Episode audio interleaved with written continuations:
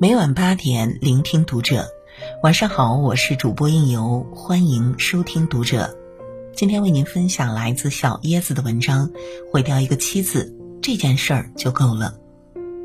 关注读者新媒体，一起成为更好的读者。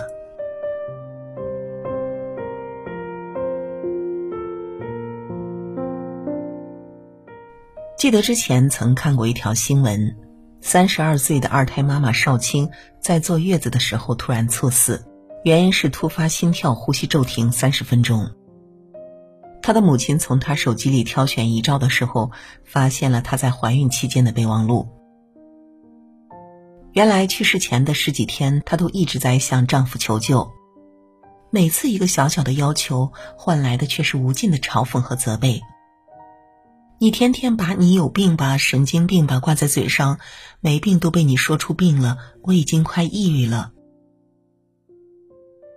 手机里的聊天记录也随之曝光，少卿哭着发语音给老公：“你回来了没？我心脏难受，喘不过气。”她老公冷淡的回复：“在外面有点事。”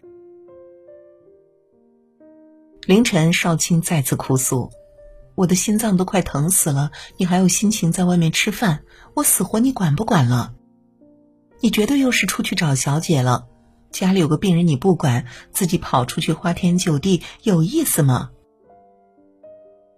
而他的朋友圈也写满了求助的信号：烦躁、郁闷、抑郁了，胸闷气短，喘不上气来了。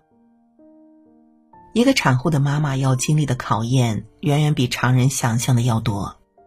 产后的伤口疼痛，喂奶时的心惊胆战，尿失禁，严重的睡眠不足。而比这些都令人难以忍受的，就是另一半的冷漠与嘲讽。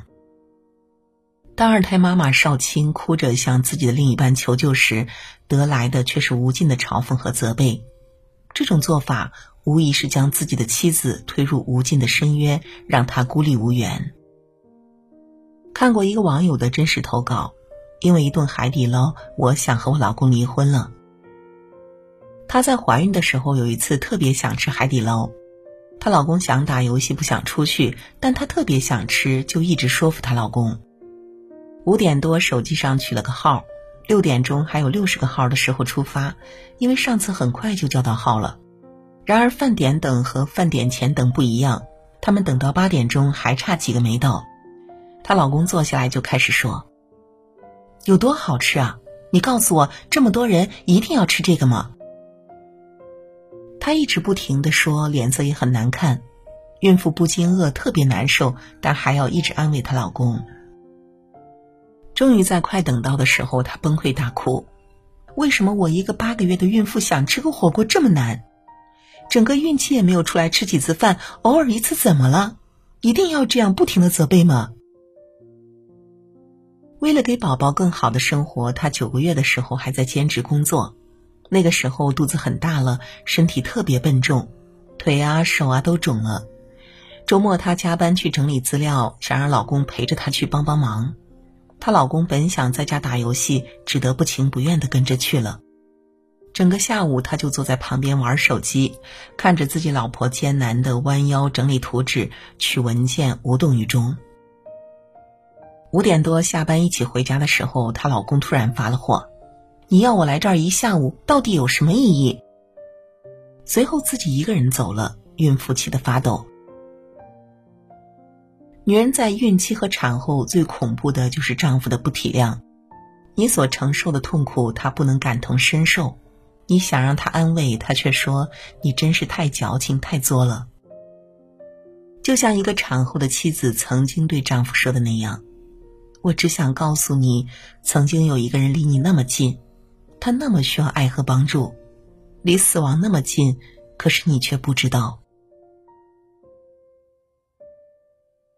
有这样一组数据，在中国每十个产妇就有一个患有产后抑郁症，出现情绪低落、敏感不安等症状的产妇更是高达百分之五十以上。她的脆弱不是因为矫情，而是真的生病了。需要你的理解和体谅。一个妻子从怀孕到进产房、坐月子、恢复期要经历多少疼痛？有位准妈妈在网上晒出自己的手，她在孕期后得了孕期荨麻疹，让她几乎崩溃。日本乒乓球运动员福原爱在怀孕时妊娠反应严重，她经常反复呕吐，有时候刚刚刷完牙就又吐了，一晚上要刷七遍牙。Ella 也在微博上分享自己当妈妈后的感受。母亲这个角色，从怀孕一开始可能承受孕吐，到后期半夜抽筋睡不好，直到生产完还要照顾伤口。她更是勇敢地说出自己在生产后出现了两年尿失禁的现象，跳跃、跑步，甚至打个喷嚏都会漏尿。章子怡在综艺《妻子的浪漫旅行》中被提到，之前拍戏受过那么多伤的疼，都比不上胀奶的疼。曾经拍戏韧带撕裂、指甲被打飞、吊威亚摔下来的疼痛，竟远远比不上胀奶，可见有多不容易。朱丹也说，每次女儿吃奶的时候，她的心里都在抗拒，慢一点，不要过来。喂奶的时候经常会破裂，破裂后又溃疡，之后再慢慢结痂，周而复始。张歆艺在微博上晒出自己手机的闹钟。每晚隔一段时间，他就得起来喂奶。如果孩子睡到中途醒了，他也只能爬起来。太久没有睡过一次好觉。袁咏仪更是坦言，自己刚生完孩子，曾患上长达半年的产后抑郁。她说自己那段时间看什么都不过眼，动不动就会崩溃。看到我妈妈拎着两个菜去买菜回来，我就哭了。那些疼痛、病状、不安、压抑，就像一座看不见的大山。压在新手妈妈的肩膀上难以挣脱，而你却还说这只是矫情吗？知乎上有个问题：人为什么要结婚？一个高赞回答就是：结婚让我明白，无论处于何种境地，我都知道还有一个伴儿陪着我。丈夫的陪伴与支持，才是让妻子脱离泥潭的关键。一位在产房里翩翩起舞的丈夫。为了缓解妻子的分娩之痛，他跳着夸张的舞蹈，只为分散妻子的注意力。妻子一边疼出眼泪，一边笑着。医护人员记录下了这暖心的一幕。另一位丈夫细心的用备忘录记下关于妻子的所有小细节：眼睛度数、生理周期、喜欢的火锅蘸料和奶茶过敏源。就像霍思燕的丈夫杜江。孕期每天在家陪着霍思燕，帮她擦防妊娠纹的油。在霍思燕落泪怪自己父亲只顾着看孩子不关心她时，杜江默默的陪伴并提醒说：“这只是你的孕激素在起作用。”还有位有趣的丈夫，喜欢边跳舞边做家务，一边妖娆的舞动着，一边给老婆做一桌营养餐。